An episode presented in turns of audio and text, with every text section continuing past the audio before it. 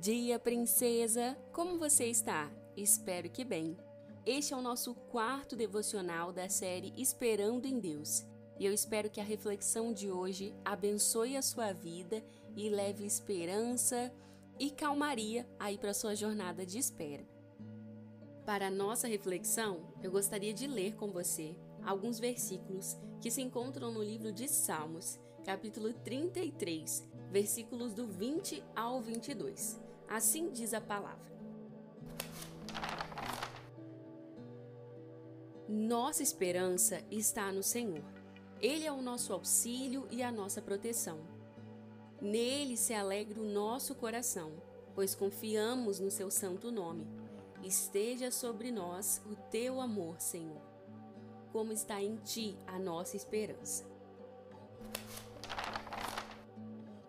Segundo o dicionário, carência significa falta de algo necessário, privação. Vira e mexe essa palavra, carregada de sensações, de ansiedades e medos, alcança a vida dos solteiros ao redor do mundo. Inclusive, é bem comum que ela surja próxima ao dia dos namorados ou no próprio dia em si. Com que base eu afirmo isso? Bem, ela já apareceu por aqui em dias assim, viu? A carência chega de mansinho, talvez bem no meio do refrão daquela música romântica que você acabou ouvindo na sessão novidades do Spotify, sabe? Ou na hora daquela cena romântica que você assistiu na sua série favorita, ou bem no meio de um filme que você acabou vendo um dia desses. De repente chega aquela sensação forte assim, Hey, sem dar aviso prévio, sem pedir licença, ela adentra o coração e te faz lembrar o quão sozinha você está. E se isso já não fosse o suficiente, ela costuma trazer alguns medos também com ela na bagagem. E aí, mil dúvidas surgem na cabeça da gente. Será que algum dia eu vou encontrar alguém que me ama? Será que eu vou me apaixonar e me casar?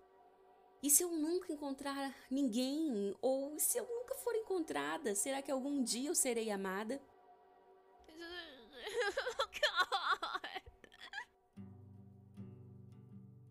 A carência pode até ser apenas um sentimento que surge de vez em quando e que vai embora.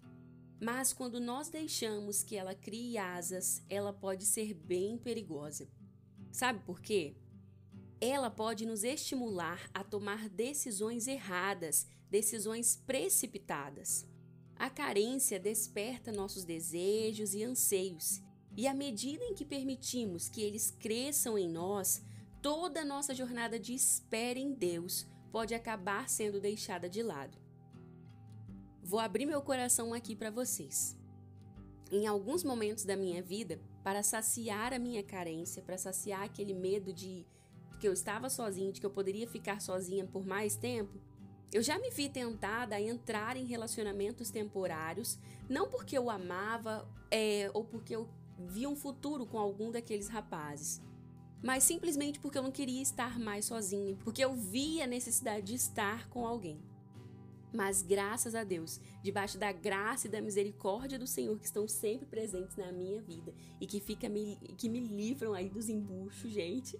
Essas tentativas não passaram de pensamentos nebulosos, sabe? Vontade que veio, alguns planejamentos que se formaram, mas que logo se dissiparam com a boa e gloriosa graça de Deus. Amém.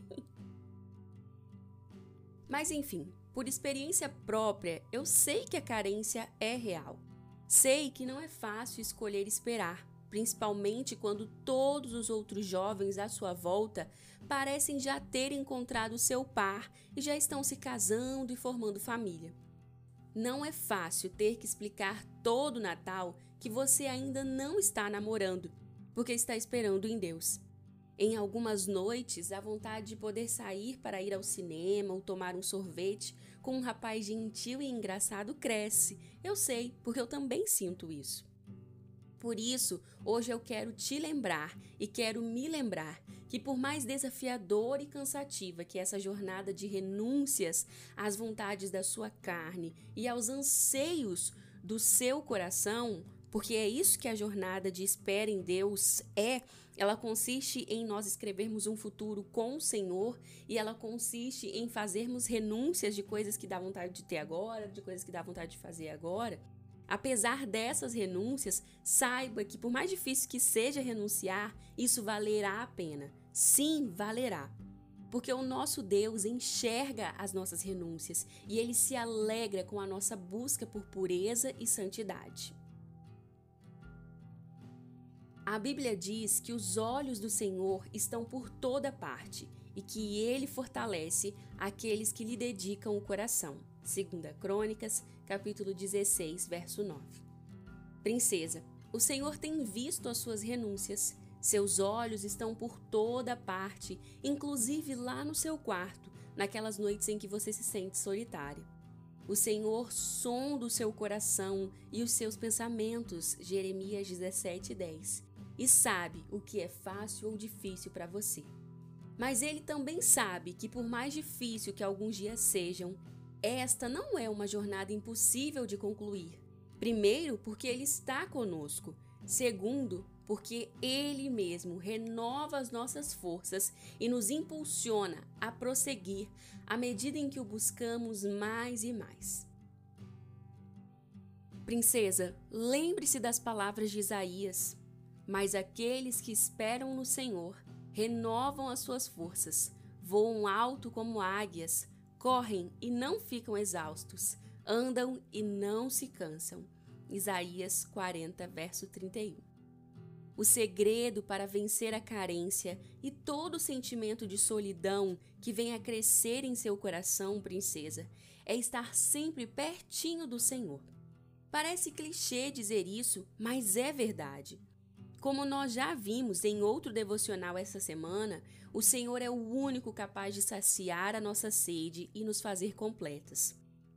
Ele é capaz de suprir os vazios do nosso coração e nos encher. À medida em que oramos, em que o buscamos e em que o conhecemos por meio da Sua palavra, o Senhor cuida do nosso coração, até mesmo nos dias de carência. Quando nós colocamos os nossos olhos nele e não nas nossas necessidades, e não naquilo que nós gostaríamos de ter, e não naquilo que nós supomos desejar, o Senhor enche o nosso coração, o preenche com a sua presença que é amorosa, que é esperançosa, que é calmaria.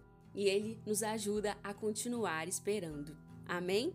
Por isso, se a carência bater na sua porta nesse dia dos namorados, manda, ó, ela vazar. Isso mesmo. Lembre que você é amada, lembre que o seu Deus tem um plano para você e que o seu Deus se importa com a sua espera. Todo esforço valerá a pena.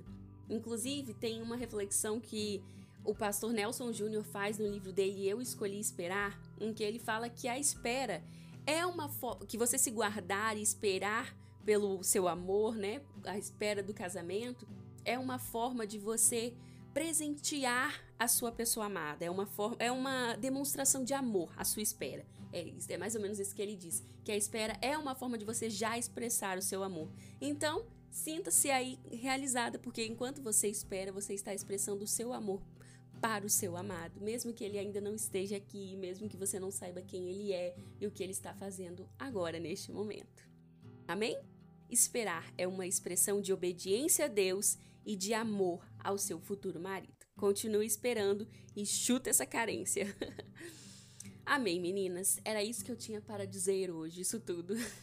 Eu espero que vocês tenham um dia abençoado, que o Senhor as livre e as, as guarde de todo mal. E se Ele permitir, nós nos encontramos amanhã para o nosso último devocional dessa série Esperando em Deus. Um beijo, a paz e até mais. Tchau, tchau.